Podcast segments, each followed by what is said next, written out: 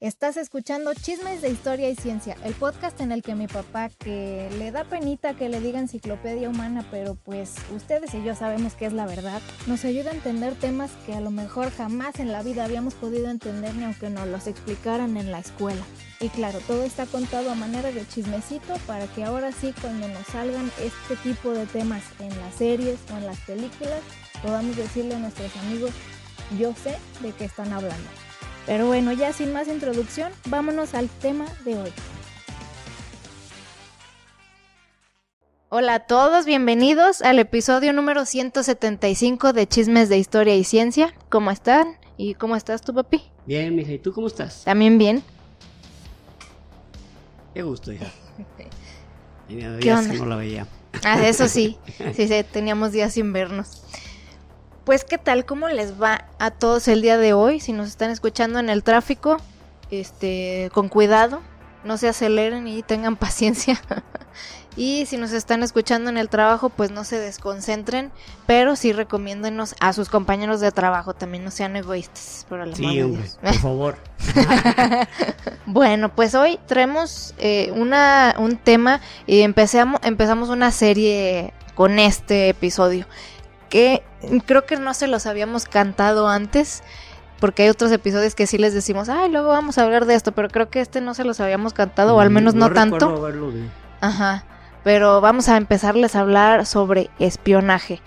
Y pues van a ser tres episodios y en este primero vamos a hablarles como de los gadgets acá, de lo que se usa, Los instrumentos, los medios. en realidad solo es una pequeña parte la, la cuestión de los gadgets. Es más bien lo- cómo, se, cómo se integra, cómo se estructura, Ándale. qué es realmente un espía, eh, em, cómo, cómo se conforman estos centros de inteligencia y algunas frases sobre espionaje. eh, y básicamente eh, no vamos a hablar de, de- de los grandes espías, esos son para Sí, los esos- siguientes dos capítulos. Ajá, precisamente eso es de lo que se conforman los siguientes episodios. Pero bueno, entonces pues vamos empezando. Nomás déjate acomodo bien el micrófono. Gracias, Peque. Listo. Sí, Muy bien. este, hoy me, me traje una- unas hojas para, porque temí ser desordenado, ¿no? De que esté hablando sobre un aspecto y luego me salga y luego llegue otro. Entonces, como ya me ha pasado, como ustedes, eh, eh, como ustedes habrán visto, pues eh, pretendo que no suceda en esta ocasión. Y, Va. oh, perdón. No, digo, ¿Ibas a vamos. decir algo? Ujú. Ok, muy bien, pues comenzamos directamente. Sí, comencemos. Bueno, el espionaje es toda una serie de... es las acciones o actividades dirigidas a obtener información, ya sea de, de un gobierno enemigo o no enemigo, pero obtener esa información para beneficio de la, del país o inclusive de la empresa, porque puede haber espionaje industrial, Ándale. y que esa información se procese para lograr un beneficio o estar en una línea defensiva. Porque esto es importante decirlo, porque el espionaje es la primer línea, la primera de la línea defensiva de un país. El saber qué, a qué amenazas me estoy, este, em, puedo, puedo recibir, qué aspectos negativos o qué aspectos eh, de cualquier tipo puedo, puedo recibir o puedo estar siendo socavado sin darme cuenta a lo mejor hasta por un país que es amigo, ¿no? O que, o que yo considero que es nuestro aliado. Entonces, el espionaje básicamente dice así. Se denomina espionaje, espionaje a la práctica del conjunto de técnicas asociadas a la obtención encubierta de datos, de información confidencial o cualquier otro género de secretos. Entonces, aquí dice información confidencial. Porque si vas a un país y, oh, es obvio, ¿no? Que si vas a un país y dices, no, fíjate que hay una torre así, está bien hermosa, y una- pues es información que puedes enviar porque andas Pues, de paseo. Sí, pues, eso cualquiera tiene acceso. mundo, ¿no? Ajá. Ah, mire, me metí a este salón y aquí tenemos un cuadro de, de no sé, de, de algún, de Picasso, ¿verdad? Pues, Sí, cual- cualquiera tiene acceso y aparte el que sea de conocimiento público no les afecta. exactamente. Entonces Ay, no es información confidencial o secreta. Pero la información confidencial o secreta te puede beneficiar a ti como país o te puede ayudar a que tengas una, una mejor este, idea de cómo puedes sufrir un daño. Ahora, el espionaje no es algo nuevo, ah, igual como se dice muy comúnmente, ¿no? Es tan viejo como, como la prostitución, ¿no? Como, sí, es eh, se, la primera referencia que se tiene sobre una labor de espionaje fue 1750 años antes de la era común, cuando eh, este, una, pues un país enemigo, un imperio enemigo, se introdujo al palacio del rey Hammurabi. Este, Órale, y que pues trató de meter ahí, de, obtener información que favoreciera a su, a su, a su imperio, ¿no? Y también se habla en algunos libros muy antiguos. Eh, por ejemplo, la Biblia. el clásico eh, es el que hablamos en el de los Anunnaki, ¿no? Donde los dos espías que mandó Josué este, para ver antes de entrar a Canaán, pues que cómo estaba el asunto, cuánto, cuánto, qué tan numeroso era el ejército, que, etcétera, que llegaron ahí con un cuentote que había unos gigantes, ¿no? que Pero bueno, ellos iban a hacer su chamba, ¿no? Entonces, oye, si les dimos que nomás hay como, como, como mil, mil soldados, como que van a decir, ¡eh! Mandé a 12 para, para pinches información pitera. Entonces tenemos que meterle ahí. Sí, pues poner un poco de juguito, ¿no? De eh, emoción ahí. hombre, tenían tanques. Oye, oye, todo eso ni se inventa. Ah, de ver, eran, bueno, eran así chiquitos, bonitos para jugar. los dibujaron. Los dibujaron, los dibujaron y no, a mí se me hicieron curiosidad que estaban bonitos. estaba padre, sí. Entonces, eh, este, es, es el, eh, ah, ahora en la Ilíada, en la Ilíada se ah, habla precisamente de los espías que enviaban tanto troyanos hacia las líneas este, de los aqueos, así como de los aqueos a los, a los troyanos. Entonces, esto hacía, e, esto es información muy básica. Lo mismo hacía Alejandro Magno antes de atacar, lo mismo hacían eh, Darío antes de atacar a Alejandro y viceversa, ¿no? Eh, ¿Cuántos soldados hay? ¿En dónde están? ¿En, ¿Con qué actitud los ves? están listos o, ya vienen, o sea, información así. ¿Cuál es su punto débil? digo, hay veces que, muchas veces ellos como, como espías eh, o como informantes, digamos, en ese momento, pues tal vez no, no, sabrían decirle su punto débil, pero le describían a los estrategas. Sí, para que ellos lo... Para que ellos evaluaran qué hacer. Ah, no, ¿sabes que Aquí los esperamos. Ah, no, entonces vamos nosotros primero a este lado, etcétera. El espionaje está relacionado con la guerra de manera este totalmente pues va de la mano va de la mano exactamente. Ahora eh, en la guerra eh, ya hablando eh, hay personajes muy famosos como les diremos a algunos. Y ya en la guerra de Crimea ya los por ejemplo los, los franceses ya tenían un esquema ya muy desarrollado sobre espionaje y también los Estados Unidos. Estados Unidos es un caso, un caso medio curioso, ahorita les voy a decir por qué. Estados Unidos, en la, en la guerra civil, en su guerra civil, tenían un grupo de espías, tanto los, los, del, los, eh, los del norte como los, los, del sur, o los sureños, o, los, eh, eh, ¿cómo se le llama? Los del ejército del ejército de la Unión y los del, y los del ejército sureño, pues enviaban sus espías cada uno a ver igual cuántos soldados eran, dónde estaban, ya venían o estaban acampados, todo ese tipo de información. Y Estados Unidos desarrolló muchísimo, muchísimo ese grupo de personas para lograr saber información muy básica de, de, los confederados y de los de la Unión, entre unos y otros, ¿no? Pero fue en la Primera Guerra Mundial cuando ya estos, eh, eh, estos grupos, ya, ya o, digamos organizaciones de, forma ya más integrada, más cohesionada, cuando ya, por ejemplo, el Imperio Austrohúngaro tenía su, eh, su grupo de espías, que, que, era una organización que era parte de la policía, o sea, no, no era un grupo específico, ¿no? no todavía no lo era. Aunque, por ejemplo, Rusia ya tenía una policía secreta, pero era a nivel interno. Y luego, este, los, los, británicos tenían el MI5, que ahorita ah. el famoso es el MI6. Y ellos ya tenían eso y la única, ah, Rusia, también como les mencionaba también, Rusia, Francia, eh, la Gran Bretaña, inclusive Turquía, eh, y Japón inclusive tenía, y Estados Unidos no, no tenía un Mm, grupo vaya. de, grupo de, ita- los italianos inclusive tenían, pero Estados Unidos no tenía una organización o un departamento específico para vigi- para, para obtener información de sus enemigos. O Qué raro. Sí, exactamente, era algo, tú, "Ah, qué, qué curioso, ¿no? La información que se obtenía a nivel de nivel secreto, a nivel secreto a nivel, o a nivel espionaje, o información sensible, como muchas veces se le dice, era derivada de los otros imperios. Que le decían los gringos, no, por aquí no, por acá sí, tú primero, yo después, etc. Los gringos se atenían a lo que la información que les daban los de la Gran Bretaña y Francia, literalmente. Ma, Así era. órale.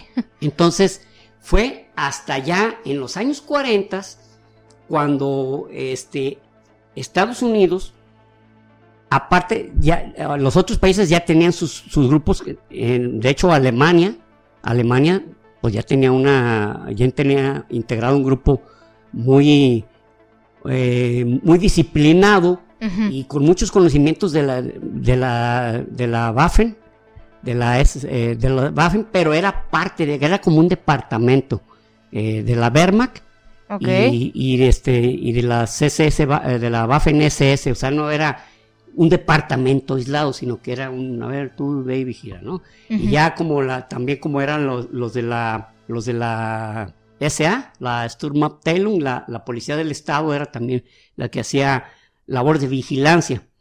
Ah, ok, ok. Entonces, en Estados Unidos fue hasta 1942 cuando se crea una, se llamaba Oficina de, pues, Oficina de Servicios Estratégicos, se llamaba la OSS.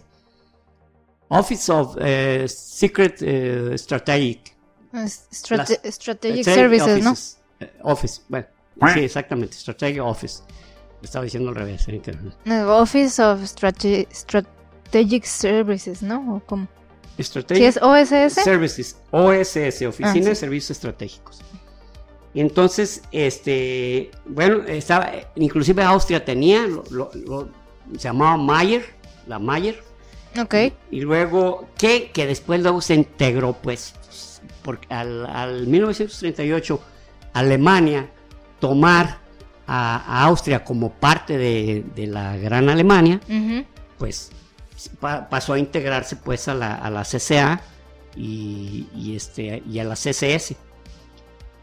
Y ya las OSS, que, que este la, había, la- el, el quien, quien había hecho esta integración, eh, era un tipo, bueno, era, era, un, era un soldado que se llamaba William Donovan, William Donovan, pero él le propuso a Roosevelt, oye, hay que crear una oficina porque pues, no teníamos, o sea, nos, nos atenemos a, que nos llevaran información y vamos a ver precisamente en el primer capítulo del grupo de espías cómo un gran espía de origen serbio les dio una información así, pero que, que- a la fecha nadie explica por qué no le hicieron caso. Pero, y, y esa persona precisamente fue en quien se basó Ian Fleming para crear a James Bond. Ah, un personaje Sí, sí me Sí. Llegó a Estados ya- ya se los platicaron. A darles esa información, ¿sabes qué? Así, así, así. En diciembre los va a atacar Japón, cabrón. Ah, qué bueno. Ay, bueno, no. que en realidad ahí el que, el que no le hizo caso fue Edgar Hoover, el del FBI. El del FBI. Porque lo juzgó, dijo, ah, este cabrón, bicho, va tu vividor. pa-". Por lo que, lo que pasa es que él era rico. Él era rico. Él, Ah, él nació. En, en cuna de oro y sábanas de, y sábanas de seda. Entonces, pues él andaba, era, era muy mujeriego. Entonces, pero tenía una sangre fría y obtenía una información valiosísima. Que, que vamos a hablar algo de eso. Que la idea, la idea de los, eh, este, eh, de los espías es como la que tenemos de Hollywood, ¿no? El espía, el El 007, 007 que tiene unos gadgets que nadie tiene y que hace, maneja un carro hasta control remoto con su celular. Una, una película que de, de James Bond, que, ah, que inclusive participa eh, Pierce Brosnan, creo que es la penúltima donde salió él. Así. Ok.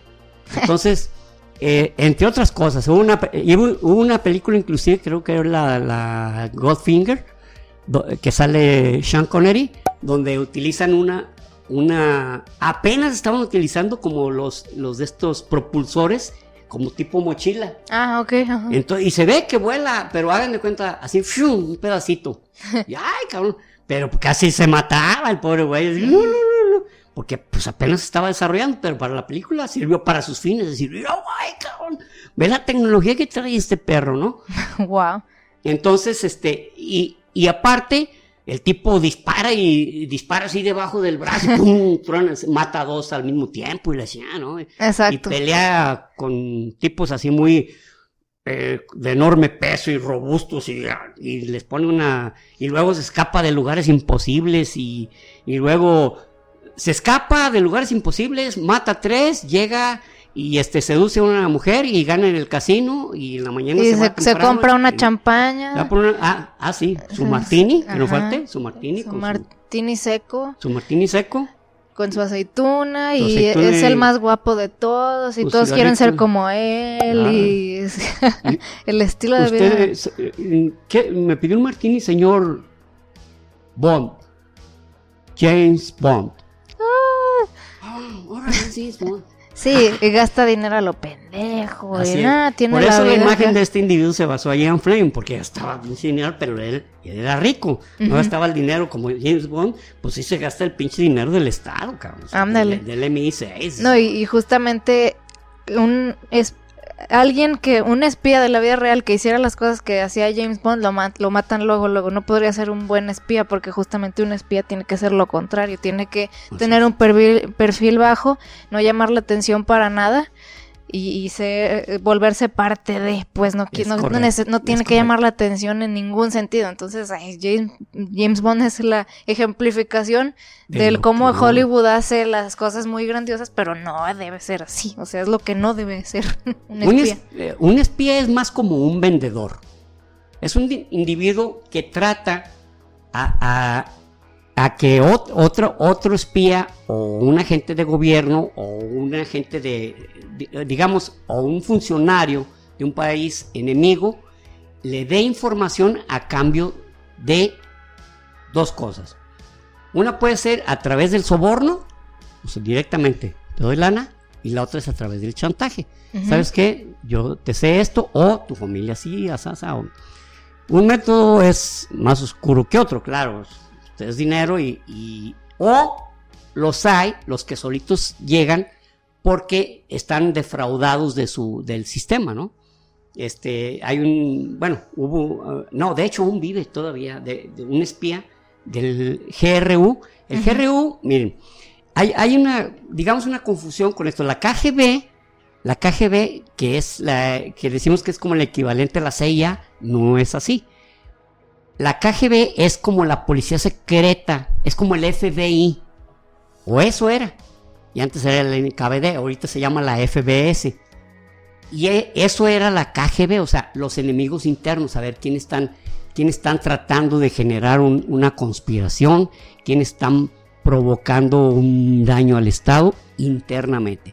Y la GRU, que es también como la CIA, pero esta es la Agencia Central de Inteligencia y la otra es Departamento Central de Inteligencia. Ah, la GRU y la GRU, el GRU, es la que a nivel externo la Unión Soviética tenía sus agentes. Ah, órale, ok. Entonces, este, siempre, la KGB, KGB, bueno, la KGB tenía la fama, que de hecho se detestaban, ¿eh? La GRU y la KGB se detestaban, porque la GRU en 1918 fue creada precisamente por León Trotsky y su objetivo eso, era eso, ver información externa de otros, eh, de, otros países, amigos o enemigos, o llevarla, llevar la semilla, le voy a llamar, del comunismo a otros países, sembrando la duda entre funcionarios y, y otro tipo, porque en ese tiempo pues no había muchos espías que digamos así como para convencerlos, sino que era llevarla, o sea, es que ustedes se pueden levantar y, y decidir su destino, pero eso lo creó León Trotsky. Fue otra de las aportaciones, aparte del Ejército Rojo, otra de las mm. aportaciones de León Trotsky. Claro. Eh, bueno, ese es el GRU, para que no haya, para que no haya pues esa confusión. Esa es la función del GRU. Ahora, ha habido muchos, pero muchos eh, agentes de la KGB que, que han que han este se, han salido se salieron de la Unión Soviética han desertado y pero de la GRU solamente dos. Solamente dos y uno solo vive. El otro que ahorita no recuerdo su nombre un momento más se los digo murió fue envenenado él y su hija en 2018 2018 entonces este agente eh, bueno no recuerdo ahorita su nombre pida Mm, Pucanop, Pucanop, este, dice, dice, yo soy el único que quedo, dice, y él, ha escrito libros. Y yo siempre he esperado que un día me perdonen, pero yo estoy viendo que no, porque mataron a Sergei, este, este otro que en el 2018 lo, mataron. Dice, nunca me van a perdonar. Dice, no es, y no es porque, por el interés de matarme, sino para que quede el precedente, el antecedente de que a la GRU no se le va a nadie. Dice, de hecho, cuando entramos a la GRU, aparte de los entrenamientos, nos pasaban un video, bueno, una película en este, donde veían, se veía como un agente, este, totalmente eh, amarrado, amarrado y con esta boza, no, no boza, ¿cómo se llama? Como cubre. ¿Con cinta? Bueno, de, tal manera que no pudiera. Amordazado. Pues. Amordazado. Y lo ingresaban a un horno crematorio lentamente. Y ah, entonces se veía la imagen del humo que salía del crematorio. Entonces era una. Les dije, o sea, era, era la frase de, como de bienvenida. De aquí no sales más que a través de, la chimenea. Ingresando, aquí no sales más que a través de la chimenea. Por eso hubo solamente dos sectores y tenían que. Y por eso los agentes del GRU eran agentes altísimamente capacitados y, altísimamente convencidos del sistema. Eh, Pucanov, ¿por qué se salió? Porque resulta que a, a principios de los años 80 en Ginebra, Sisa, él vio con sus propios ojos, como dicen, con estos ojitos, como dicen aquí, decimos aquí en México, con estos ojitos que se han de comer los gusanos, que los soviéticos estaban pagando en oro un dineral por alimentos para la Unión Soviética. Y entonces él dijo, no tenemos ni para darle de comer a nuestra gente, no podemos ni alimentar a nuestra gente, o sea, nuestro sistema no sirve. Fue cuando él decidió desertar pinche sistema no sirve, cabrón. Tienes que pagar ah. porque coma nuestra gente. Entonces no sirve, estamos, somos un fracaso, cabrón. Algo que él ya, pues, se veía. Tenía ya, había indicios. Tenía ratillo viendo. Ahora, cuando una gente, este, una, gente, eh, por eso también, la arma propiedad del espía. Los, los espías de preferencia no deben traer armas. A menos que estén involucrados o que se tengan que meter a, un, a, una zona peligrosa y o donde él ya sospeche que está siendo que está siendo pues, perseguido que, o algo que hay una pista pista no es algo que él detectó pista es cuando ya hay una persecución si sabes qué mm, hay una pista que me están siguiendo cabrón entonces eh, este para, por ejemplo la, la CIA ya es un monstruo tal que hay 13 agencias en Estados Unidos con diferentes funciones. La CIA, su función es obtención de datos de otros países. El análisis de esos datos, este, secretos y confidenciales. Y por último, el beneficio que pueden obtener de esa información. O el beneficio para revertir ese posible daño o esa posible amenaza el perfil de los, de los, eh, de los agentes eh, de eh, espías no es el agente de James Bond o, Triple X, ya en la película esta donde salió este... Ah, este pelón Vin Diesel. Vin Diesel, que lo, como era bien desmadroso y bien temerario, pues lo reclutan. y la gente 3X. Negativo, pareja. Que por cierto, Ramstein hace un cameo en esa película. ¿Ah, sí? Sí, pues salen, Ah, salen que tocando. cuando están en, el en, el- en un, concierto. en un concierto. dice, Es Rammstein, sí, es su canción de Fire or Fry. Oh. Que por cierto, en esa película sale una, una- Ah, la coprotagonista es una mujer que es hija. Ella es hija de, de- de un.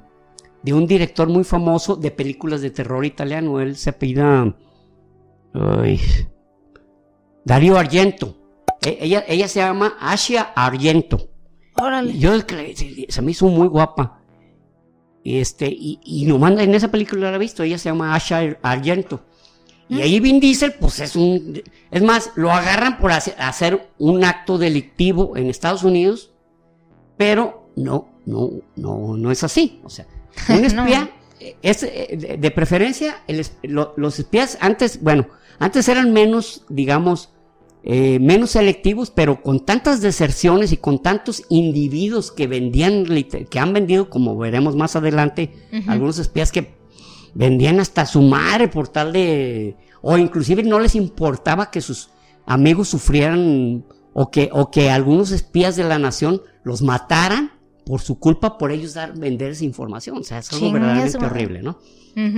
Entonces, ya ahora son muy selectivos. ¿Cuál es el perfil? Ca- casi siempre es, participan este, financieros, eh, contadores, mm, abogados, policías, no militares, policías. Porque la preparación militar se las dan, ahorita les digo dónde.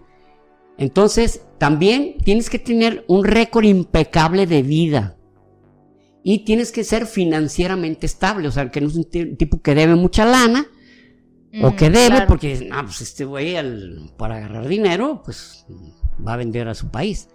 Luego, muy saludable, debes de ser un tipo con muy buena salud, muy buena condición física, una gran estabilidad emocional y la preparación te la dan en, en- en un lugar que se llama Williamsburg, en Virginia, este es una le llaman la granja pero es un centro es un centro de preparación de, de los eh, de los espías y pero le llaman del ejército pero en realidad es para espías donde les enseñan las artes marciales les enseñan un arte marcial la que ya ya la que ya últimamente se ha instalado en los ejércitos que, que ven que es la pues, la que se necesita no una un arte marcial que nunca va a participar en los Juegos Olímpicos es a partir de 1991 el Krav Maga, que es un arte marcial israelí, Ah, sí. es, el- es con el que te hacen. Porque el Krav Maga genera daño. Mínimo sales con una fractura, o sales con la cabeza al revés, o sales muerto, cabrón. Y o sea- puedes salir con la cabeza al revés sin morirte. O sea, lo, lo que me... No, no, lo que no, no, claro que va a estar muerto. O sea, lo que me refiero es... O sea, son... Son... eh, llaves y movimientos físicos con los cuales creas un daño muy severo. Fracturas o, o- e inclusive fractura del, del, de- del cuello o, o que el cuello te lo, traen, te lo truenen o, o daños así muy severos de que lo primero que agarran te lo pasan por el cuello este o que te agarran así con la primer, el primer instrumento algún lazo a- algún cinturón alguna corbata y pum, te agarran y te agarran hacia atrás y y ya te moriste cabrón o sea Ah, yo pensando en meterme al Krav Maga. no, Mejor bueno, no. yo sí pienso meterme pero es digo he pensado la realidad es que tengo como tres años con eso Sí, Porque yo en también. Guadalajara ah, en Guadalajara pero Ah. Es realmente que haces un daño muy severo Ay, güey, no, tampoco o sea, no, matar. no es así como para que. Para el otro te va peor. O sea, sí. Bueno, perdón, estoy exagerando. Efectivamente, si eres un ciudadano común y, y puedes sufrir un daño por un delincuente, pues con eso te defiendes más que bien, pero sí le vas a crear un daño severo al. al- al- Ah, Aquí como está la justicia, vale madre, la defensa propia es bien ambigua. a eso me refiero. Lo que refiero que es un arte marcial que ya empezaron a instalar ya de. No, no, no. Karate. Ah, y el, jiu- el jiu-jitsu. Jiu-jitsu. También Jiu-Jitsu es el otro que participa, pero nada más. Y ahí te preparan para manejar las diferentes armas del mundo que hay en el mundo, porque si tienes necesidad Sí, o de estás en agarrar una otro. zona de peligro y te puedes tomar un, un arma, No va a ser como se ve en las películas, que la agarras y ya la agarra Juanito Sánchez y ya sabe dispararla. Ya le halló. Ya, ya le halló, ¿no? Entonces, el manejo de armas eh, y el manejo de instrumentos para utilizarlos como armas. Desde un libro hasta un candelabro, eh, unas tijeras, un vaso. Un lápiz como John Wick. eh, un un exactamente un lápiz como John Wick. Exactamente. Entonces, y sí, o sea, no es exageración, o sea, cualquier instrumento que tengas a la mano, cómo utilizarlo para crear daño si estás en peligro en ese momento. Un elote como Nacho Libre.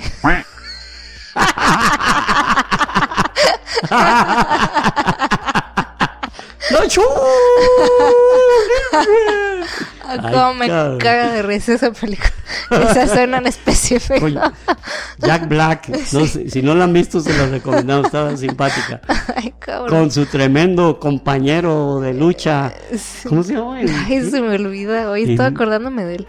el sopilote. Ay, ese- ese- No, no me acuerdo. no, sabe. El flaquito ese. Ese- Ay, cara. Ese Jack Black sí me cae también, porque Ya también sé. es metalero. Ah, sí, no, está bien cura el Jack. Y, y esa película, aunque unos gringos la hayan hecho, la verdad los mexicanos sí la queremos mucho. Sí, sí, sí, la, sí. la No, es que agarró mucho del estilo y de, o sea, sobre Sí, sí todo de está la, bien de la lucha en representado. México, lucha con máscara y él está en un orfanatorio. Este, está simpática, está simpática y tiene buen mensaje, pues. Sí, está muy linda, la verdad. Muy cagada. Ay. Bueno, entonces, con un elote, un olote como Nacho Libre, ¿verdad? Entonces, una- eh, entonces, y aparte, no, no sé, no es así eh, como determinante, pero si sabes muchos idiomas, si sabes más idiomas, mejor. Pero no es determinante, ¿eh? no sé, tienes que ser políglota, no.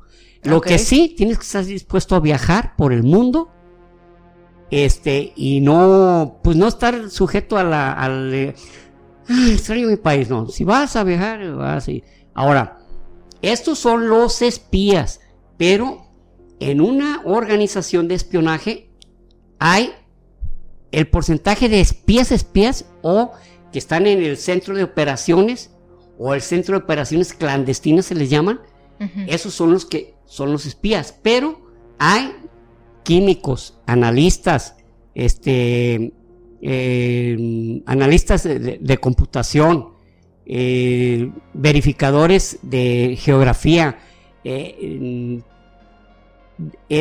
cripto, eh, bueno, lectores de, de criptogramas, este, lectores de información de todo tipo, a que- hasta depurarla, ¿no? Esto sirve, esto no sirve. Y lo que es el, el- el equipo administrativo, o sea, es, una, es un monstruo.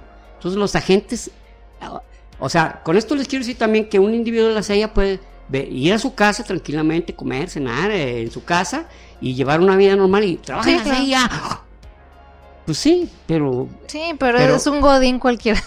pero no significa que esté que tiene acceso a información información sensible como le llaman ellos. Eso solamente los espías. Y no y no todos eh, este ahora los que se contratan son de los 26 a los 35 años. Ya si pasas de 35 años pues ya no eres contratado. Y le vas a dar de 20 a 30 años de tu vida a la al, al, al este a la oficina de, de- de servicios secretos o o CIA si O sea, tienes así, que empezar desde los 10 MI6. años o qué? No, no, no. O sea, si tienes de 26 a 35 años, eres contratable. Ah, si ya ok. pasas de los 35, ya no. Ah, si ok. tienes menos de 26, todavía tampoco. Mejor espérate. Ya. Pues 26. Y pues estamos hablando también del MI6. Que el MI6 fue el que empezó, se puede decir que fueron los papás, los, los que eh, enseñaron a la CIA. Y los que enseñaron al Mossad, al Ah. Mossad israelí. Que, que este, bueno, ahorita vamos a ver algunos libros que traigo aquí que hablan sobre algo de espionaje. Ahora, vamos a hablar sobre eh, lo- lo- los métodos. Bueno, hablamos de dos métodos para captar, captar este, el- el- ¿cómo se dice? A, a posibles agentes o posibles personas que te van a dar información, que es el soborno o que es el chantaje. Pero vamos a hablar ahora eh, lo- los métodos ya de, de la actuación directa. Una es la infiltración. La infiltración consiste en que un espía o un agente, le voy a decir agente porque ellos tratan de utilizar lo menos posible el término espía. Claro.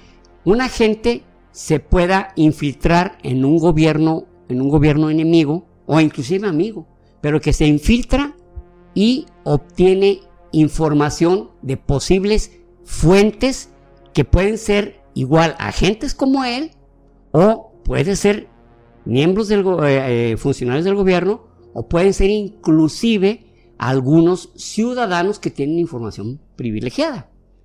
Y, y tú obtienes esa información y la derivas a tu agencia de inteligencia para que entonces los analistas verifiquen si la información les sirve y si sirve, para qué sirve. O sea, ellos dicen, ah, ok, si sirve, esta información, esta es correcta, esta es... Ahora, ahora la derivan al departamento que dice, ok, con esta información, ¿qué vamos a hacer?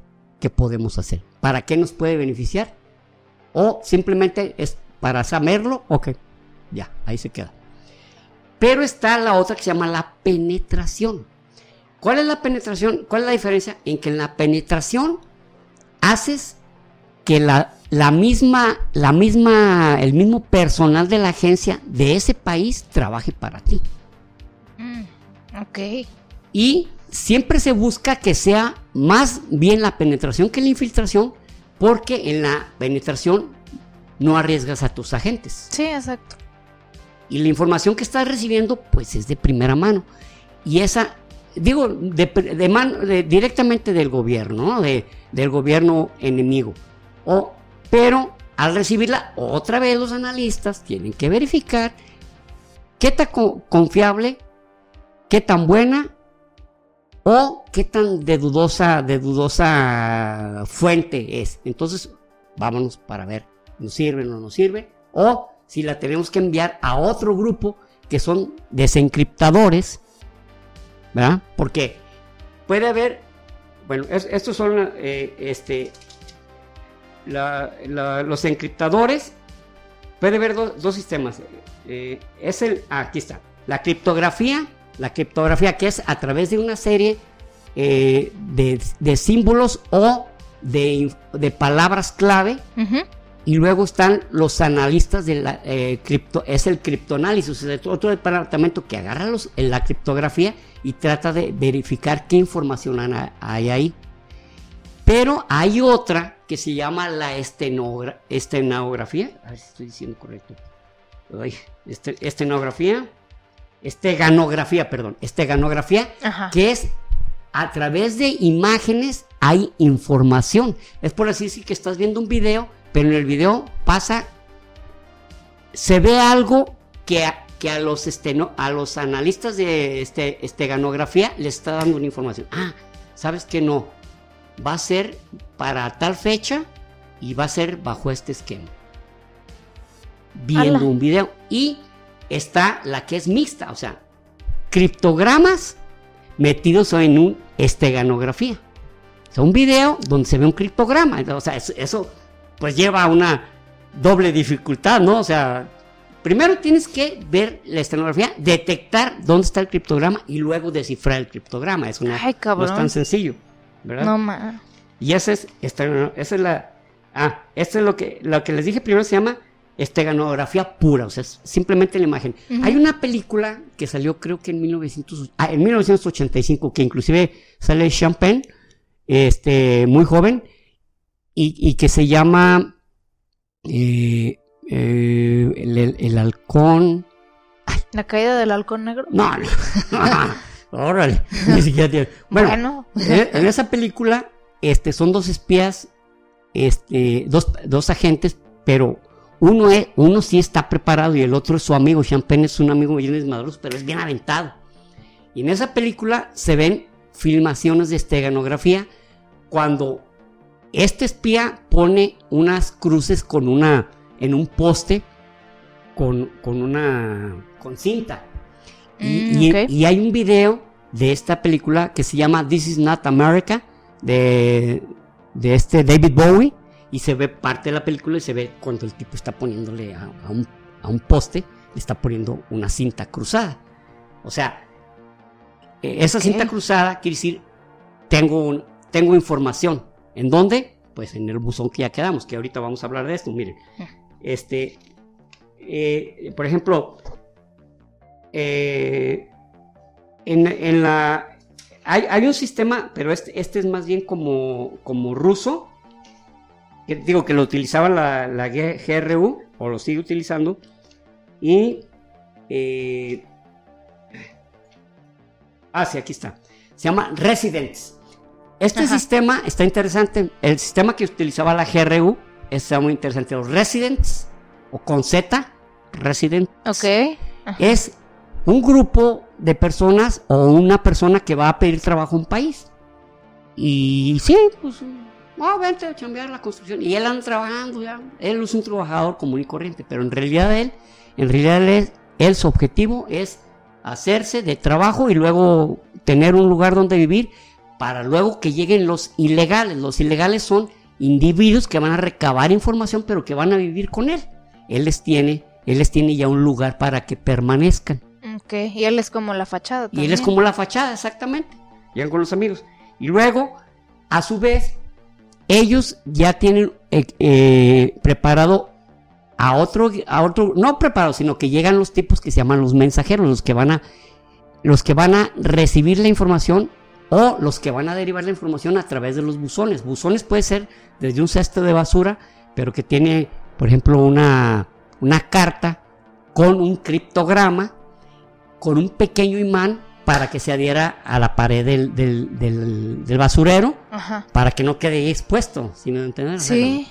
Y lo derive al otro mensajero que va a derivar la información. Se termina la misión y pues ya están también los residentes, ya, ya, ya me cansé de esta chamba, ya, ya lograron lo que tenían que lograr. Ahora, bueno, voy a hablar de los tipos de, eh, de los tipos de agentes. Está el agente provocador. Bueno, se, le llama así literalmente agente preocupador, que inclusive hay un, hay un disco de un grupo que se llama Foreigner, que se llama así, agente provocador. Pero el agente provocador, su función es hacer que eh, un, un, agente de, eh, de, otro país, inclusive aunque sea amigo, cometa un delito contra su propio perjuicio de esa persona. O sea, ¡Ah! No del país todo, sino que esa persona recibe el perjuicio. ¿Qué, función tiene esto? Desde una venganza este, por parte del gobierno enemigo hasta, hasta sacarlo de la jugada. Saben que este tipo nos está creando mucho daño. Hay que hacer lo que su propio gobierno lo tome. Que nosotros no, no le hagamos, no, nos embarremos, salgamos limpios, pero que él cometa el delito. Es un agente provocador el que logra eso. Luego, este, están los otros agentes. Bueno, está el agente. Bueno, este, este es el más común, el agente encubierto. El individuo que está como agente, pero, pero a su vez él, tiene otra, otra personalidad, él, él, tiene otro nombre, tiene un pasaporte diferente y eh, puede estar inclusive trabajando como en una oficina o, o como un vendedor X pero es un agente encubierto. Está derivando, está haciendo que haya otra función y él no se llama Juan, se llama Pedro. Y luego está el agente revelador. Este, este, este agente, por lo general, son individuos que ingresan, o sea, son agentes donde van directamente a lo que van. Ellos no buscan otra, otra personalidad, o es, sino que es un individuo que va a verificar si dentro de su mismo país o fuera, o fuera del país hay la sospecha de que hay individuos que están trabajando en contra, pero que no saben quiénes son. Mm, Entonces él tiene que, tiene que buscar entre las pulgas, eh, no importa cómo lo haga, para, ¿saben qué? Estos son, esto, este, este y este, este, en nuestro país están trabajando de esta manera, o están provocando este daño, que inclusive Puede ser, están trabajando para el, IRS, por ejemplo.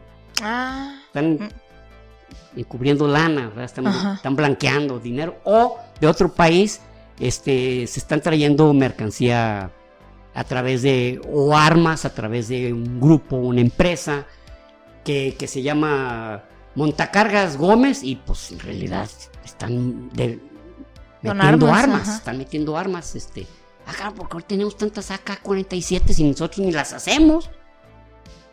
Hay que, hay que rascarle, ¿no? Rascarle. Órale, ok. Y luego, informante es el básico, ¿no? El informante puede ser, inclusive, eh, este, un individuo que no es agente, pero que te proporciona información por un Por- dinero que tú le das. Está en medio de algo que le facilita obtener información y, y tú se la compras.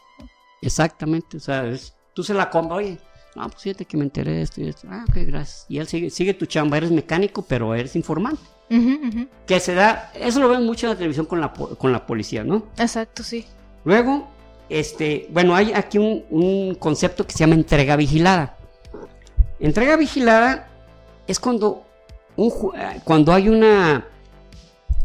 Hay un, hay un juez que autoriza una, una acción legal para que se determine o para que se obtenga una información, un paquete de información o una, o una prueba física de algunos ingredientes o inclusive se haga un cateo a una casa, pero el juez determina eh, o, o la agencia determina que eso puede echar a perder una, una misión que tiene tres años trabajando. Entonces esa entrega vigilada este, solamente puede ser autorizada por un juez y tiene que ser valorada por la agencia para, para si se aborta o se continúa porque puede echar a perder, como les digo, una, una acción investi- de, de investigación o espionaje que ya tiene años en proceso y puede echar a perder todo, ¿no? Este es el Órale. concepto de entrega vigilada. Ajá, ok, ok. Luego, este, bueno, miren, ahorita eh, me- les quiero, bueno, eh, les quiero, eh, quiero ver algo, eh, ver sobre este, sobre eh, esta, esta cuestión de los, de los agentes, ¿no? Este, la- las agencias más famosas, pues ya las habéis mencionado, ¿no? CIA, este, Mossad, el GRU, el MI6, y este, y los perfiles profesionales de los espías son más del tipo, como les había dicho, administradores, atletas, inclusive financieros, deben de estar dispuestos a viajar, son abogados. Eh, dura dos años la preparación, eso no se les había mencionado, y pocos han sido militares, eso sí se los dije. Eh, el proceso de selección involucra pruebas eh, físicas y psicológicas, como les había dicho también. Y aquí se busca que este, haya, que, las, que haya técnicas de coerción o confrontaciones, pero lo más posible, lo menos físico posible. O sea, como les decía, es más bien, eres un comprador. Eres más, eh, eres más bien un, un- sí, un, un, com- un comprador que, per- perdón, eres más bien una, una- Vendedor. un vendedor que quieres vender tu producto para que alguien te dé la información que tú quieras. Entonces, tu capacidad de verborrea, ¿no? que tengas esa frialdad y que, te- que pero frialdad para que no te pongas nervioso, pero al mismo tiempo muestres esa que, que, que la otra persona te vea y sienta confianza. diga, Exacto. con este camarada puedo tratar. No, no, que, que se mete un cuarto y mata como 20 garones, ¿no? Y luego se escapa por la ventana y cae en un coche y se va rodando y luego se... O sea, eso es hollywoodesco, como le decían, totalmente, ¿no? Ahora, este... eh, para cua- cuando eres espía, cuando eres literalmente un agente de la dirección de operaciones, la, la- precisamente la, la- la agencia te da una personalidad y te da una vida paralela. Ándale. Te otorga una vida paralela para que tú puedas viajar y, y todos los... eh, Sí, lo- los el boleto documentos. De avión, documentos, etcétera. Y al mismo tiempo no tengas que ser cuestionado en tu casa de, oye, ¿qué estás haciendo? Qué raro tu trabajo, nada, nada.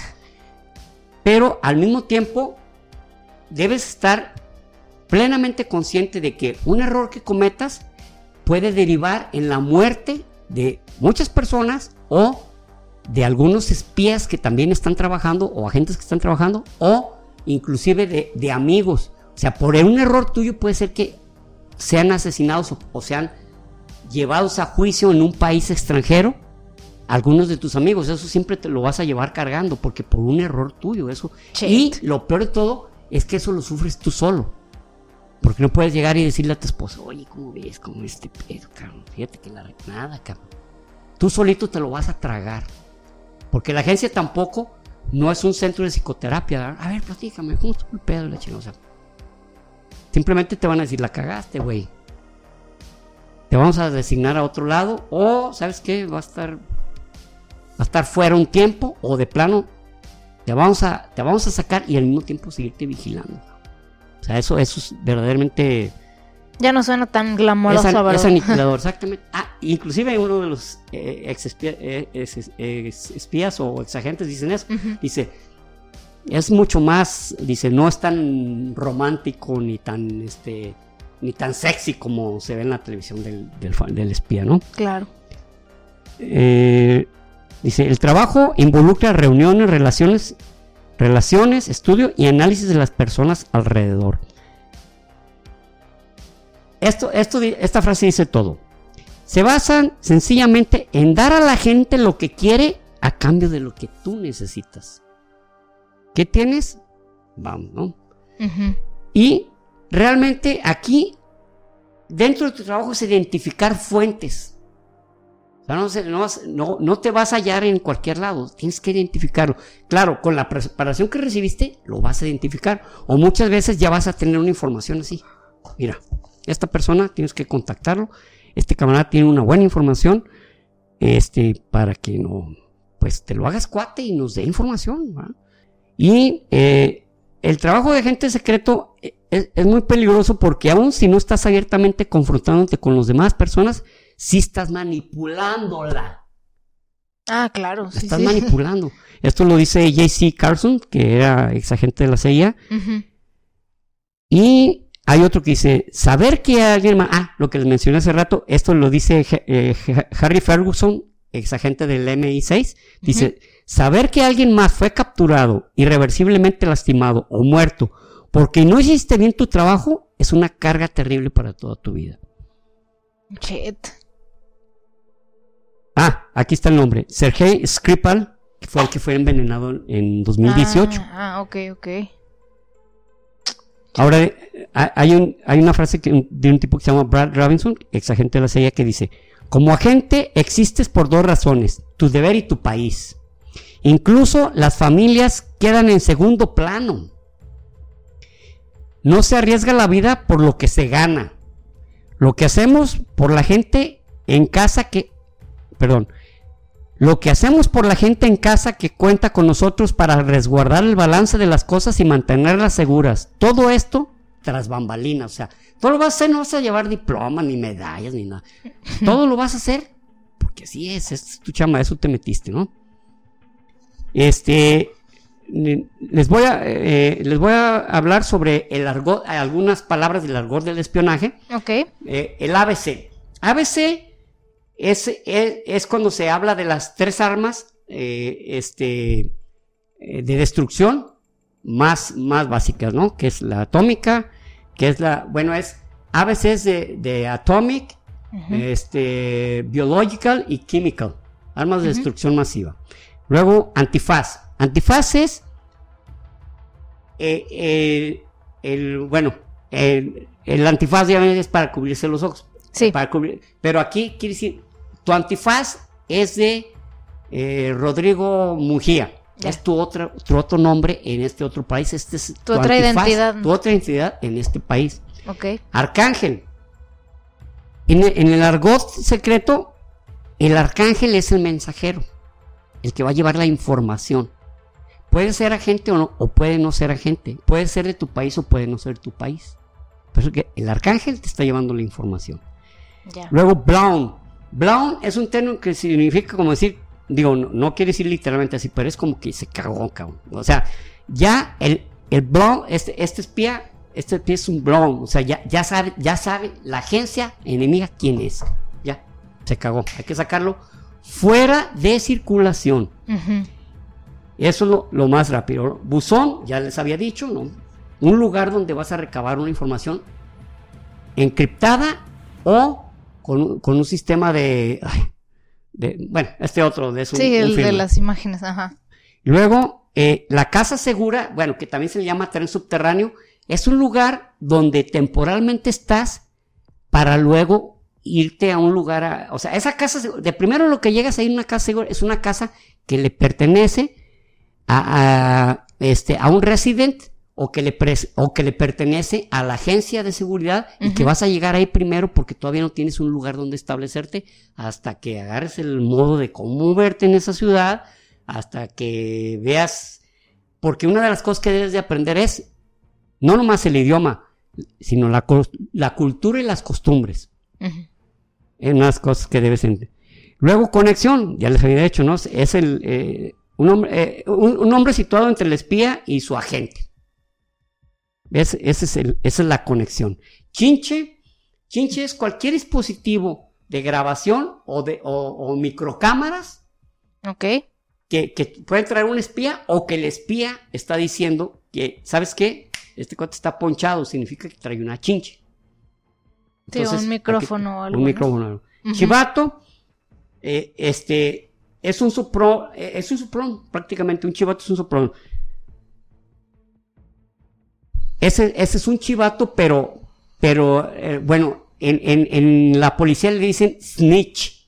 Ah, snitch, ajá. Pero chivato es, en, esa, a eh, ese, ese, es a nivel este, del espionaje. Un chivato ah. es un tipo que te puede crear mucho daño. O, perdón, perdón, perdón, perdón. Un soplón de, de, de alta calidad, no es, no es un snitch, es un chivato. Ese, ese tipo trabaja a nivel internacional. Órale, ok, ok. Director residente, bueno, su nombre lo dice, ¿no? Director residente es un espía que ha estado muchos años en un país y que ya tiene toda una red de conexiones en ese país. Tiene eh, bajo su mando 10 agentes o inclusive ya tiene este, todo, toda una estructura muy bien sustentada. Entonces, él ya no es un agente, él, él, ya es un director residente, o sea, él ya está en ese país de planta hasta que casi se pensiona, se jubila. El doble espía, bueno, este, el doble espía es un agente muy repudiable porque está, está vendiendo información de su país al otro país por dinero, por dinero, y a su vez está diciéndole a su país, mira, te traje información de, de, este, de este otro país. Aquí uno de los ex agentes, mm, mm, yo pienso que estaba en China, dice, en un país asiático se le acercó una agente, a gente muy guapa eh, asiática. Y entonces, este, estaba conversando y él creía, o, él decía, de aquí puedo obtener información, pero a través de su conexión, le dijeron, no, ella va específicamente a sacarte información a ti. Entonces él se dedica a darle información, dice que duró dos años eso, eh, dándole información no muy buena o ya pasada o, este o ya o digamos de, no mucha relevancia o inclusive mentira entonces hasta que la pues la denuncia en su mismo país o sea algo secretamente eh, esta muchacha esa gente está pasando información a este a un espía a un agente norteamericano y después de eso él se regresa a Estados Unidos y ella pasó 10 años en la cárcel y va a Estados Unidos, cabrón. ¿Eh? Va y le cae allá. Entonces ya la denuncia en su agencia. ¿Sabes qué? Esta mujer me cayó y, y ya la agencia dice, ya no supe más de ella. ¿Qué pasó? Probablemente la hayan encarcelado, probablemente la hayan desaparecido, no sabemos, pero él ya Tuvo vio un accidente. Ya era, ya, era un peligro muy inminente, pues, o sea, porque ya viajó hasta con él, o sea, no creo que haya sido... Gracias por esos 10 años que pasé en la cárcel, Vieras cómo me hicieron reflexionar. Hombre, aprendí tantas cosas, aprendí Dije, no, sí estuve mal. Y sí, se, sí estaba haciendo cosas malillas, ¿eh? No, estoy bien arrepentida, gracias. ¿eh? Gracias, cabrón. De hecho, este, vengo aquí a Estados Unidos porque me voy a meter a una congregación. Este, ah, mm, Ni sabía que estabas aquí, pero gracias. Luego está el dormilón. Que les voy a decir la diferencia entre dormilón y agente dormido. Dormilón es un agente que está, que ya hizo un trabajo, pero le dicen, pero quédate ahí. Pero quédate ahí. Y puede, y puede pasar un tiempo. Y entonces ya le llaman otra vez y le dicen, ¿sabes qué? Hay que hacer esto. Pero mm. mientras tanto, él puede pasar dos, tres años o tres meses o seis meses cero actividad, simplemente está, está trabajando o lo están manteniendo. pero ahorita no haga nada. Es, él es un dormilón. Luego está el enfermo. Bueno, el enfermo es un agente que ya no es blown, o sea, ya no es blown. Porque el blown ya le dice, salte de ahí, cabrón. Ya te, ya te, Ya te ya- descubrieron. ya te descubrieron. Y el enfermo ya lo capturaron. Ah, ok. Y muchas veces, no siempre, ¿eh? porque hay veces que sí, el país reconoce, sabes que sí es mi, sí es mi agente. O, ¿sabes qué? Pues no es, no es espía, simplemente andaba haciendo chamba, aunque, sea, aunque ellos sepan que sí lo es.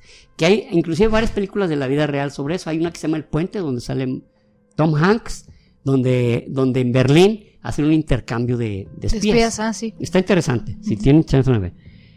Enlaces espías, bueno, o, o más bien espías enlace.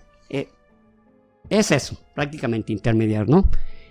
Escucha. El escucha es el individuo que está en un lugar, su chamba es eso, escuchar, o sea, no tiene que investigar documentos, no se tiene que meter a departamentos, no se tiene nada. Su chamba es oír. Generalmente están en alguna en alguna dependencia o gente, agencia diplomática y su chamba es escuchar y decir, ¿sabes qué? Escuché esto, escuché esto, escuché esto, de fulano, de perengano, eso es su, eso es su trabajo. Luego, ahora sí, el espía durmiente. El espía durmiente es como Eli Cohen, ya les hablaremos de él, que se meten hasta las más altas esferas del país donde están, que ya son nombrados hasta con diplomacia, ya son, ya son gente muy respetable, ya son hasta un empresario de, de mucha... Pero en ese momento le dicen, ¿sabes qué? Necesitamos que consigas esta información. Él, él- él ya inclusive ya está totalmente involucrado en la sociedad de ese país, pero ya le mandaron una misión. O sea, no lo habían reclutado No para lo- o sea, eso ni está, nada. es- está reclu- es reclutado y lo mandan. Sí. Ah, pero, o sea, desde antes de, estar en- rodeado de toda esa gente, ¿ya estaba reclutado? Ya ¿O lo reclutan sí. porque estaba No, no, con ya estaba reclutado. Ah, Él- ok. ah, sí, qué bueno que aclaras eso. Él ya está reclutado, él va de su país a ese otro país y a lo mejor hace un par de... de- lo que le dicen, ¿sabes qué? Tú te vas a involucrar totalmente en la sociedad de ese país. Te vas a hacer un gran empresario o Socialité. inclusive hasta funcionario. Ujú. Y nosotros te vamos a decir cuando tengas que actuar y qué es lo que vas a hacer. Ese es un espía durmiente. Ok, wow. Luego están los términos de magia. Magia blanca. Magia blanca es básicamente un individuo que ve información en embajadas, en, pero a nivel que le puede obtener rápidamente así. Ah, caray, mira, ¿sabes que en tal país estoy en tal país y fíjate que hay una publicación que dice así sobre esto, sobre esto y sobre este empresario y dan a conocer esto y esto. Esa es magia blanca, o sea, él pudo acceder a ella sin necesidad de meterse y abrir cajas fuertes, como, como en las películas, ¿no? Eh, cajas fuertes y explotar estos. Así, esa es magia blanca. Y ya magia negra, ya es cuando te metes de manera subterfugia, ilegal y con todas las características eh, malévolas para obtener una información a tu país. Esa ya es magia negra. Ya. Luego está Nash. Este es un término del Servicio Secreto eh, Soviético. Nash significa un agente que es nuestro. O sea, aparentemente eh, es como el contraespía. ¿Sabes qué? Ese tipo es un Nash. Es, ese ya le pertenece a la Unión Soviética o le pertenece a otro país y ya lo tiene como suyo. Y nosotros creemos que es nuestro. O trabaja para nosotros. Pero en realidad le pertenece su lealtad a este otro país. Oh, chet, ok. Luego está el espía ocasional. No, no genera más, uh, más que, uh, o sea, alguien que lo reclutas para un, para una función específica, ya obtuvo la información. y-. Muy bien, listo, adiós. Pista, es lo que le decía yo hace rato. Pista es, es cuando, cuando alguien es seguido y que está en peligro. Mm. Entonces, ¿sabes qué? Ya, ya, ya, ya eres una pista. Ya estás siendo perseguido. Quemado. Quemado, bueno, aquí en México es muy común decir quemado. No, ese político está bien quemado, es alguien que ya nadie le cree. eso. Pero en el argot, en el argot este, del espionaje, este, el quemado es, según tú estás persiguiendo un espía, pero el espía ya sabe que lo está siguiendo. Él ya sabe. Entonces él ya está quemado. O sea, en realidad ya, ya mejor ni lo sigas. Él, él, él está, te va a poner una trampa. Él ya sabe que lo estás persiguiendo. Mm, ok. Luego está la radio negra. La radio negra es aqu- aquella, aquellas emisiones que han sido recibidas por, por la agencia contraria, por la agencia enemiga, pero que no acepta que, que existe esa, esa, esa frecuencia, pero sin embargo ya esa radio ya es una radio negra, ya no, ya no, ya no es confiable, ya no puedes utilizarla. Y bueno, estos son varios de los términos que se utilizan. Este. Eh, son, o sea, ¿son mundiales o Sí. son- Ah, ok. Son mundiales. son- eh, estos son los mundiales. Porque hay unos que, pues sí, la CIA utiliza unos, la, eh, bueno, la- no la KGB, la GRU utiliza otros, el MI6 otros, etcétera. Pero a nivel mundial, estos son los que, por ejemplo, un- alguien del MI6 le puede decir a alguien del, del GRU, no, pues es que este, este está quemado, cabrón. No, este es un blow, ¿no? Ya saben de Ya. qué está refiriendo. Porque son términos que no afecta que, que, se- que lo, todos lo sepan, Que pues no es nada sepan. secreto. Que todos lo sepan, a- o a menos que se lo, que se lo digan a su propio compañero, no, ¿sabes qué? Este, e- este, este agente está quemado, cabrón. Ya sabe que lo está siguiendo. Ok. Está interesante eso, está chido. Ahora, este, miren, aquí, aquí traigo unos de las armas y accesorios eh, que son muy básicas porque, miren, para- nomás para, para que se den la. CIA ha desclasificado 600 de los 20 mil objetos utilizados por los agentes. 600 de 20 mil. Ah, O sea, el 3%. no manches. Sí, o sea, no, o sea, no, no es el interés de la, de la, de la agencia estar diciendo. "No". Entonces, No, pues, ¿qué- claro. ¿cuáles son los que han sido expuestos? Pues eh, unos muy básicos o muy antiguos, como un pint- eh, pintalabios pistola de la GRU, ¿no? Un, eh, un lápiz labial, pero que, que tiene un, un disparador con lo, pegarlo a una parte, ¡pah! te No dispara una manches. mi- mini balita, ¿no? Pero tienes que estar a, no puedes estar a muy buena distancia. Pero es un lápiz labial, se ve como un lápiz labial. No manches. Sí. Ahora, uno, uno que fue famoso fue el chocolate detonante. Esto fue para eh, los, los nazis eh, que eh, se los dieron a, para, envenenar a Churchill y los descubrieron. Pero estos chocolates por fuera tenían, eran chocolate, pero eran metálicos. Entonces, una mordida y iban a estallar. Para su máquina. Y luego hay uno muy famoso que lo utilizaron los soviéticos, era el NRS-2, que es cuchillo y a la vez pistola. O sea, cuando es necesario, es cuchillo, cuando es necesario, pistola, porque si, si no necesitas hacer ruido, pues necesitas utilizarlo como un arma blanca. Pero es buena, o sea, tiene buen, uh, buena longitud de disparo y buen calibre. El maletín Taser, el maletín Taser, este, eh, su función es que traigas ahí información, pero que si alguien te lo quita, al querer abrirlo, va a sufrir una descarga de 100 kilovoltios. kilovoltios. O sea, se truena al güey que lo quiere abrir, ¿no? Y al mismo tiempo también tiene una alarma. Esta alarma es por si logran abrirlo, este, para que sepan que tomaron el maletín y que lo abrieron. No. Y luego está el guante pistola. Este es, este es antiguo, es de la Segunda Guerra Mundial. Precisamente un guante que, que lo disparas. Traes el guante, pero la pistola, el, el cañón está acá arriba y Ah, la rodilla dispara, ¿no? Y luego, bueno, los, los puros envenenados. Estos puros envenenados fue para Castro, pero pues nunca lo pudieron envenenar, ¿no? Y hay un anillo pistola, fíjense, este se llama Le Petit Protector. Bueno, la, el pequeño protector, ¿eh? Porque un suscriptor dijo que cu- cuando hablaba francés, como que, bueno, que decía que, bueno, que tenía que aguantarse. Entonces mejor no voy a decir. Fíjense, esto es de 1880 y es un anillo y con una mazorca, pero unos disparitos así, pues te tienes que dispararle un metro a la persona porque No, no, le hacías daño. Me imagino a la otra un- persona así como de, ¡ah, Ay, güey, ¿qué Como pasó? que me cayó un grano de lote. Oye, o- oye, ¿quieres zancudos hay aquí, eh? No manches, ya van dos veces que me pican. No, chingues. Y ahí, no, de, de- de 1880, eh, pero Ah, está muy manches. curioso, está, es, es un gadget muy simpático. Pues sí, está es- pequeño. y, pues, cura. es pistola. ¿Ah? Y luego está el, bueno, el dardo que produce un ataque al corazón. eh, este, este, eh, Porque está envenenado, ¿no? ¿O qué? eh, produce- tiene una sustancia que, que produce un ataque. Esos, esos eran muy difíciles este, detectarlos porque el tipo se había infartado, cabrón. ¿Y, y saben de cuándo es? De 1911.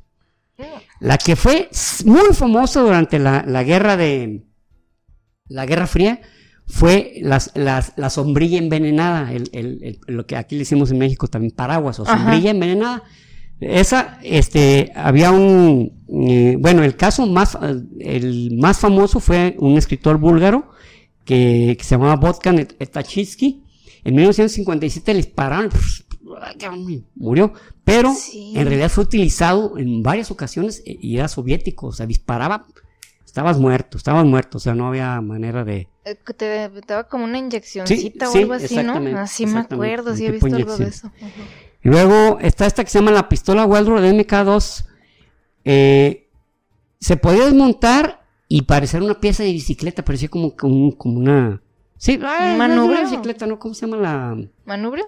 El cuadro, el cuadro. que Ah, nosotros le ok. decimos el cuadro, lo que es la... Se puede decir la estructura principal de la bicicleta donde, va- donde van las llantas y eso, y los... raro. ponen. Y este, bueno, estos son algunos, ¿no? Eh, ah, les decía, creo que sí les dije, ¿no? Que, que, me- que Williamsburg mide mil- 3.600 hectáreas. ¿Sí lo mencioné eso? Creo que no. Mide 3.600 hectáreas. 3.600 hectáreas. Es lo que mide Williamsburg. O sea, el- la zona de preparación de los agentes de campo. Como digo, son 13 oficinas de la, de la CIA en Estados Unidos con diferentes funciones. Unas, y, y también, como le mencionaba, es que, trabajas en la CIA. No, es- oye, es cierto. No, no, ay, no sé, cabrón. No sé, mi, mi chamba es estar sellando Yo paso unos- Exceles. unos papeles. Bueno, me gustaría decir unos o- otros Sí, gadgets que sobre todo se usaron más en la, en la Guerra Fría. Por ejemplo, uno eh, que los soviéticos eran muy ingeniosos para hacer cosas con, con objetos demasiado cotidianos. Por ejemplo, usaban como monedas, algunas monedas como partidas a la mitad. Y adentro les metían como una peliculita chiquita, digamos, hagan de cuenta un cuadrito muy, muy pequeñito. Sí. De Donde, los microfilms. Ándale, el- con los microfilms, con eso agarraban muchísima información y la transportaban en cosas bien cotidianas. Imagínense, en una moneda, o Sí, sea, los la microfilms. podían abrir a la mitad. Inclusive hay unas cama- camaritas, precisamente cámaras Ajá. muy pequeñas de- de- para microfilms también. Este, eh, muy bien pensado. Porque los microfilm fue, eh, microfilm fue algo muy utilizado en la Guerra Fría. Es que, como dice Rubí, es una moneda o un llavero, resulta que tenía una cantidad. Y se veían los tipos ahí con su lente viendo la información, ¿no? Y, ot- y lo- a mí lo que más me sorprendió era una cigarrera, una mujer, por- porque ahí este, habían muchas parejas, o sea, parejas que lo- el- los dos en el matrimonio eran espías o, o, eh, o el mínimo las esposas les ayudaban y eso, y eran gente que se veía bien Y cotidiana. era más, más en por el lado soviético. Sí, por el lado soviético, exacto. Y, la- y la señora tenía una cigarrera que, haz de cuenta, tenía un, un sistema que, eh, cigarrera, es, es- hagan de cuenta que es como una, como una carterita chiquita, así durita, ¿no? Entonces, así cerrada la agarraban y por el lado de, de afuerita, digamos, donde se juntan las dos maneras de cuando abres los dos lados, pues, de la cigarrera, agarrabas un documento y la ibas pasando así, por encima.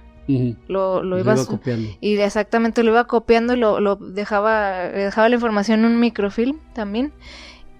Que ese sistema es el que usan las copiadoras, o sea, hoy en Las- día, pues, pero, Xerox. pero ah, con esa, imagínate, Pero- la señora copiaba, copiaba documentos enteros con su cigarrera nomás así como que sobándola y sobándola y que en un pedacito así cabían como No, no, 800 lo- lo- páginas o algo así, o sea, no, era era- o sea, era sorprendente eh, lo que tenemos un capítulo inclusive donde hablamos de cómo la guerra ha hecho que la tecnología avance, ¿no? O sea, Exacto. Que no es lo esperado, ¿verdad? Ay, que haya guerra para que avancemos más. No, Exacto. no, no. Pero sí. Ay, qué ganas de una Oye, otra guerrita, una, ¿no? Una, buena war.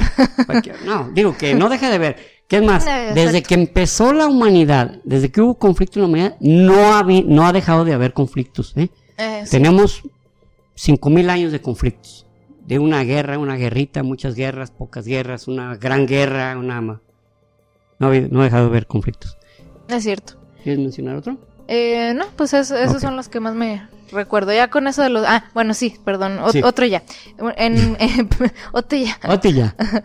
En tornillos eh, oxidados lo- estaban huecos y les metían este pues papeles así con información y por ejemplo podían literalmente un, un faro de la calle le quitaban un tornillo y metían ese tornillo con información ahí adentro entonces ya pues los compañeros espías sabían que en el en El en tal faro en el tornillo de la esquina superior derecha ahí hay uno así o sea, Ahí hay información.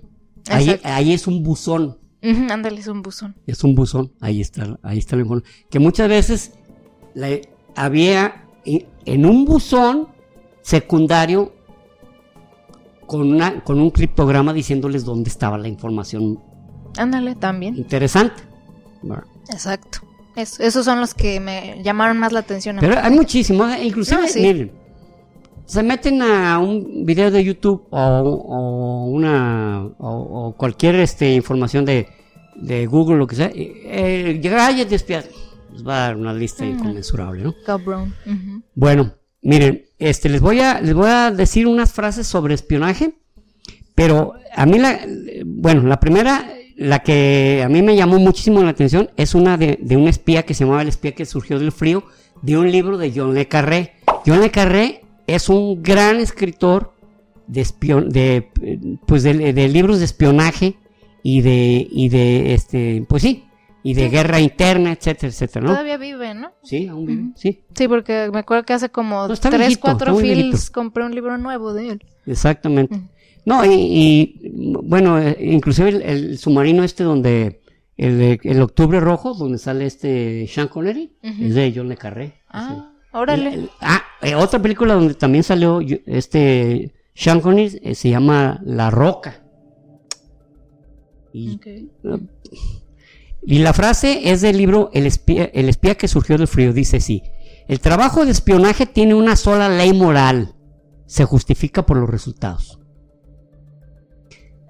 Ahora, hay una frase, nomás no la escribí aquí porque no me la pude hallar quién es el autor, aunque la había visto y que según esto había sido este, ¿cómo se llama? Nicolás Maquiavelo, pero no, ya vi frases de Nicolás Maquiavelo, inclusive como yo leí el libro de- del, del príncipe, no me acordaba, dije, a lo mejor sí viene, pero no, no me la y es una frase que no sé quién, pero, pero es muy certera, por lo tanto yo creo que sí tiene un autor, porque la había escrita, dice sí, vale más un espía dentro del castillo que todo un ejército a las puertas de ese mismo castillo.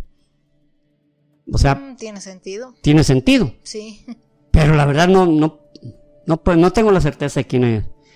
Y hay esta frase, dice, la astucia del espía no está en lo que sabe, sino en lo que aparenta saber.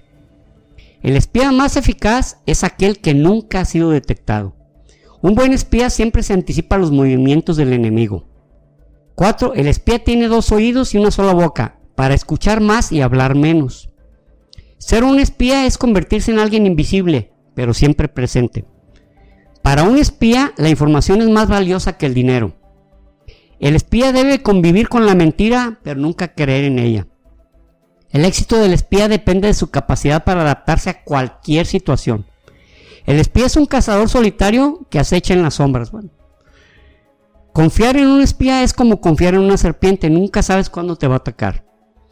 Un buen espía planifica hasta el último detalle para no dejar nada al azar. Cosa que vemos lo contrario en, la televis- en, en- en las, en las series. O sea, es un gran improvisador.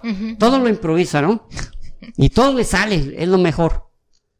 El espía es un actor que interpreta diferentes papeles, pero según las circunstancias. El espía no tiene amigos ni enemigos, solo objetivos. El espía no tiene miedo a la muerte, pero sí al fracaso. Y eso lo vimos conforme estuvimos leyendo algunas cosillas, ¿no? Un buen espía siempre lleva un plan B en el bolsillo. Pero plan, o sea, esto, esto, no, esto falló, entonces tengo que hacer esto. ¿no? Es- Ay, a ver, vamos a improvisar, ¿no? sí. La verdadera habilidad del espía es pasar desapercibido en cualquier ambiente. El espía no conoce la palabra imposible. Tú resuelve, búscale cómo. El espía no tiene prejuicios ni ideologías, solo una misión. La información que tiene el espía puede ser más valiosa que todo un ejército. Tal vez equivalente Parecido a al lo que otro. menciono, ¿no? El éxito de un espía depende de su paciencia y perseverancia. El espía es un mago que hace desaparecer la información sin dejar rastro. El espía debe tener agallas para enfrentar cualquier situación peligrosa. El secreto del espía está en saber cuándo y cómo actuar. El espía es el rey del engaño y la manipulación. Un buen espía nunca se aprovecha de su posición privilegiada. Eh, me acordé de la película Espías, eh, eh, perdón, eh, Mentiras Verdaderas que sale Arnold Schwarzenegger y esta, ¿cómo se llama la, la hija de...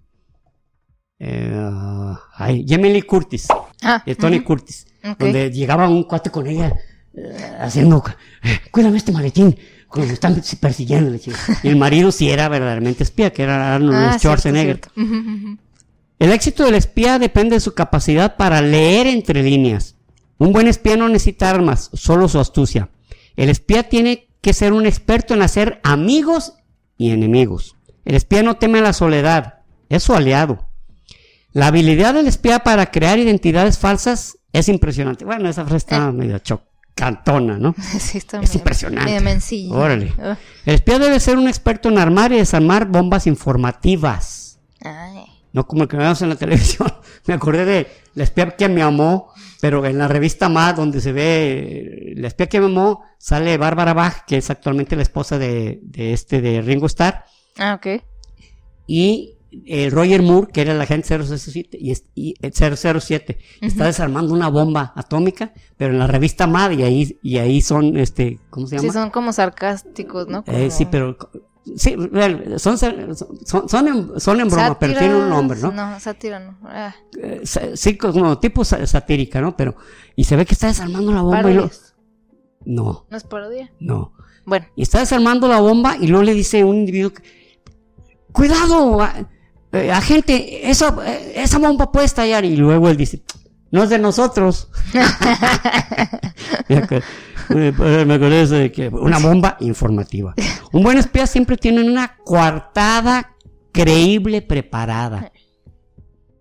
El espía ve más allá de lo que de- los demás pueden ver. Bueno, ah, tiene que ser así. Un espía debe ser un experto en neutralizar cualquier amenaza. Un buen espía nunca pierde su capacidad de sorpresa. El espía debe tener la habilidad de escapar de cualquier situación peligrosa. Bueno, el espía no conoce el fracaso, solo la oportunidad de mejorar. La astucia del espía está en saber cuándo decir la verdad y cuándo mentir. El verdadero desafío del espía es enfrentar situaciones inesperadas. ¿Cuándo esperar? Situaciones inesperadas. El espía debe tener la habilidad de trabajar bajo presión. Un buen espía siempre tiene un plan de escape en mente. Bueno, esto está como reiterativa con. El espía debe ser un maestro en el arte de la observación. La habilidad del espía para pasar desapercibido es parte de sus características. El éxito del espía depende de su capacidad para anticipar los movimientos del enemigo y finalmente el espía debe ser capaz de improvisar en cualquier situación. Entonces, esto es lo que... ah, la previa sobre los espías y los libros a recomendar está, por supuesto, El arte de la guerra de Sun Tzu, que tiene un capítulo que se llama Empleo de agentes secretos. O sea, imagínense desde cuándo estamos hablando que ya había que emplear agentes secretos. Ujú. Y este, pues es la Ilíada que mencioné de Homero, donde habla sobre varios actos de espionaje. Luego este libro es de Eric Frattini sobre el MI6, este, agencia de espionaje, que se puede decir que fue la, pues sí, no se puede decir, literalmente ha sido la que enseñó a, a- al Mossad y a la CIA. Y luego está este libro también de Eric Frattini que se llama El Mossad. Ya una vez les había mostrado yo aquí, tengo otros cuatro libros del Mossad en diferentes épocas y uno se llama Mossad eh, de Robert Brown. Mm, y, este, y este es de Eric Frattini también, el que, el que les enseñé este del MI6. Ujú. Eh, De él vi una vez una entrevista y le, y le preguntaron, oye, de todas las agencias de espionaje, o, o, ¿cuál es para ti la, la- la más efectiva? Dijo, "No, el Mossad.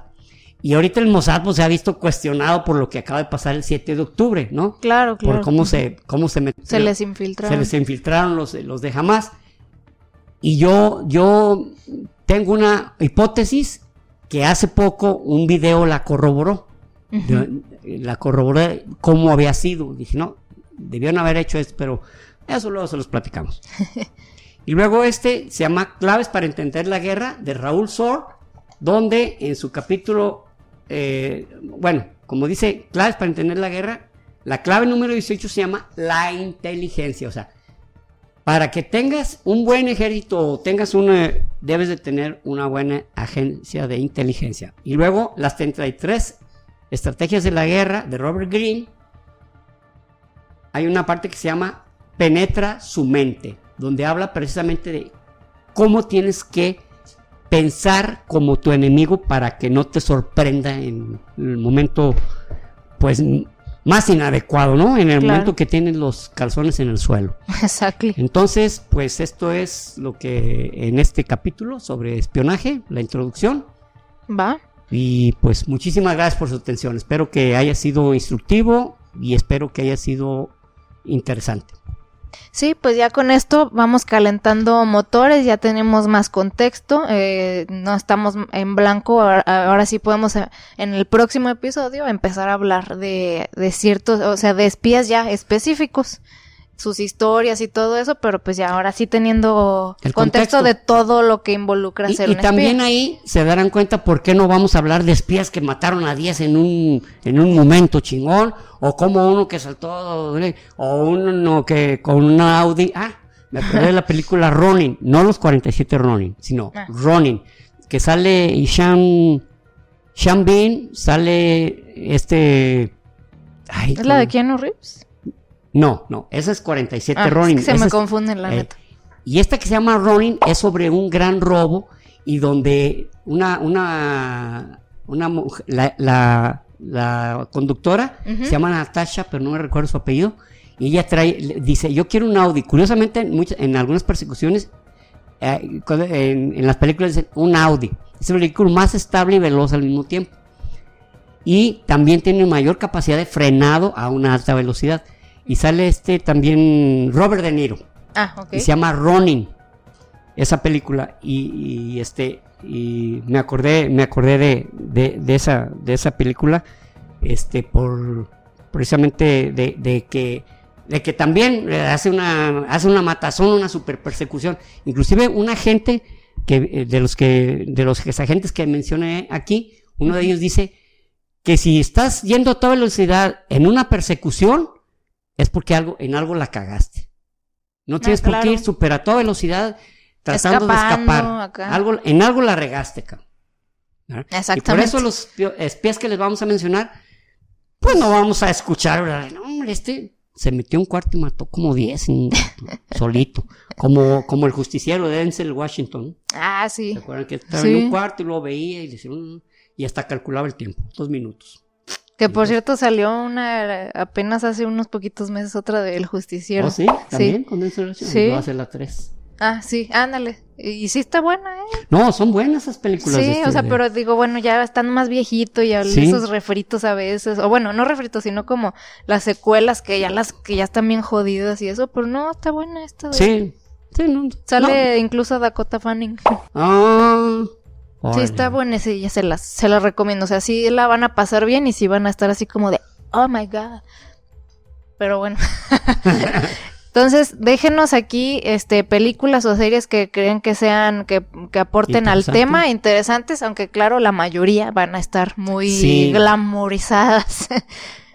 van a estar muy fantásticas de que Cuando son de ese tipo, cuando son de, de, de algo de la vida real, pues, pues Ándale, no. exacto, así es. Y bueno, entonces vámonos a los saludos de hoy. El primero eh, es para Eli Salsa, así está su usuario en Instagram. Pues me, me escribió un mensaje, me dijo que, que le hemos ayudado mucho. Oh, ¿en serio? Sí, me, me dijo un abrazo y los quiero mucho y Y así. nosotros también te queremos, Eli. ¿Sabes qué? Es fantástico cuando alguien te dice que le ayudaste. En lo que haya sido, en lo que haya sido. Sí, obviamente. Ayuda es ayuda. no le pregunté, "O- ah, Oye, ¿y en ¿qué- qué? qué ¿Qué, te qué te ayudaron? estaba pasando? Pues no, ayuda o sea, es ayuda, en lo que haya sido. en lo que haya Exacto. sido. Y se, sentí muy bonito, entonces es- gracias por, Muchas por hacérmelo, gracias. hacérmelo saber y ahora que ya te lo sabes tú Ah, también y, Muchísimas gracias. y pues un abrazote.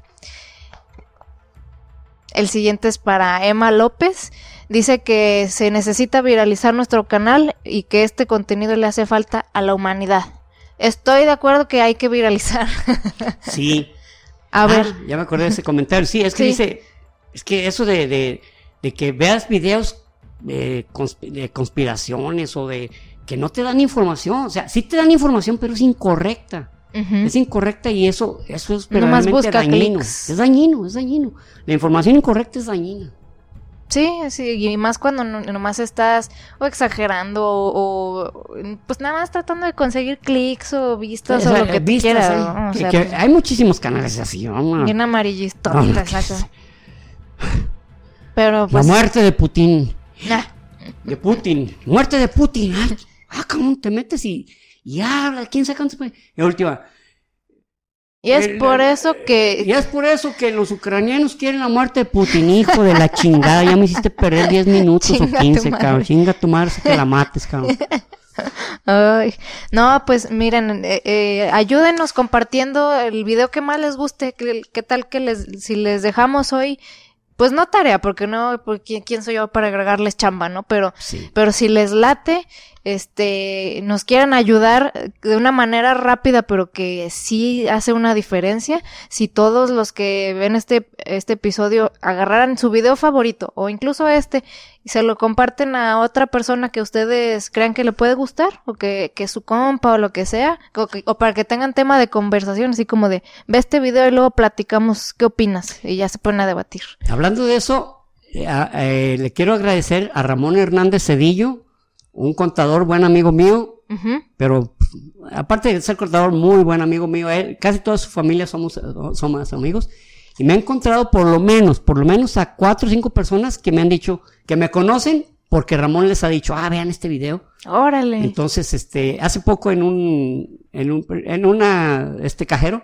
me encontré un amigo y, y este, oh, ¿qué tal? ¿Cómo estás? Oye, ya vi tu video. Porque Ramón Hernández me lo recomendó y me dijo, no, no, no, ve este video. Entonces, Ramón, muchísimas gracias por, Ah, por, por eso que estás haciendo.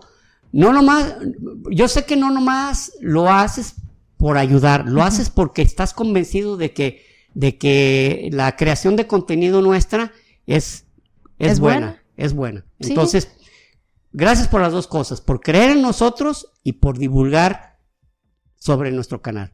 Exacto, sí. Muchas gracias, Ramón. Y pues a ustedes también les, a todos los que han compartido se los agradecemos un chingo. Y si pueden otra vez, quienes ya lo han, han hecho, vuelto a hacer así, mandar, oye, directo, este video, chécalo y luego platicamos. Y, o alguien que no lo haya hecho nunca, si lo haces hoy, de verdad nos ayudas mucho. De hecho, un- una amiga y yo, hasta ya y yo, seguido nos recomendamos cosas o hasta programas en Netflix y eso, nada, para tener un tema de conversación luego y ponernos a debatir y acá chismorrear. eso. Es ¿no? muy chido, la neta. O sea, es, es- es es- un buen mejor- ejercicio mental y aparte eh, a- amistades también se... No, no, y es, me- es mejor, es mejor conversar sobre, sobre contenido que hablar gente. de las personas, ¿no? Que de- del chisme, ¿no? De que, oye, si supiste que fulano de tal, que no. O sea, sí, no, no, no sean dejen- esa gente. Dejen a las demás personas, ya tienen suficientes problemas, tenemos cada quien nuestra su- suficiente carga emocional y de trabajo como para andarnos involucrando en la vida de otras personas. si, no, si no es para ayudarnos, no hay que involucrarnos. Si es para ayudar, sí hay que hacerlo con la mejor intención. Así y es. siempre y cuando la persona acepte. Porque hay personas que dicen, bueno, la realidad no, no, quiero ayuda. no, no quiero ayuda, no te pedí ayuda. Tienes razón. Ah, sí, exactamente también. Pues bueno, les, deja- les dejamos ese encargo si les nace. Y bueno, el siguiente eh, em, saludo es para Adriana Vargas. Eh, dice que felicidades por el programa, que está muy chido y ameno. Gracias Adriana, qué bueno que te Muchas parece. gracias, qué bueno que te así. gustó. Y gracias a todos aquellos que han, que como Ramón han divulgado, porque no- Sí. no, no estamos, yo me entero por Ramón porque ellos me dicen, pero de seguro hay varios de ustedes que, que eso han hecho, ¿no? Exactamente, sí, se los agradecemos porque pues e- es más difícil que nos demos cuenta, pero de todos modos es, es algo chido. Que hacen por nosotros. Muchas gracias. Y el último es para José Luis García. Dice que nos escucha desde que teníamos nomás como 10 episodios en Spotify.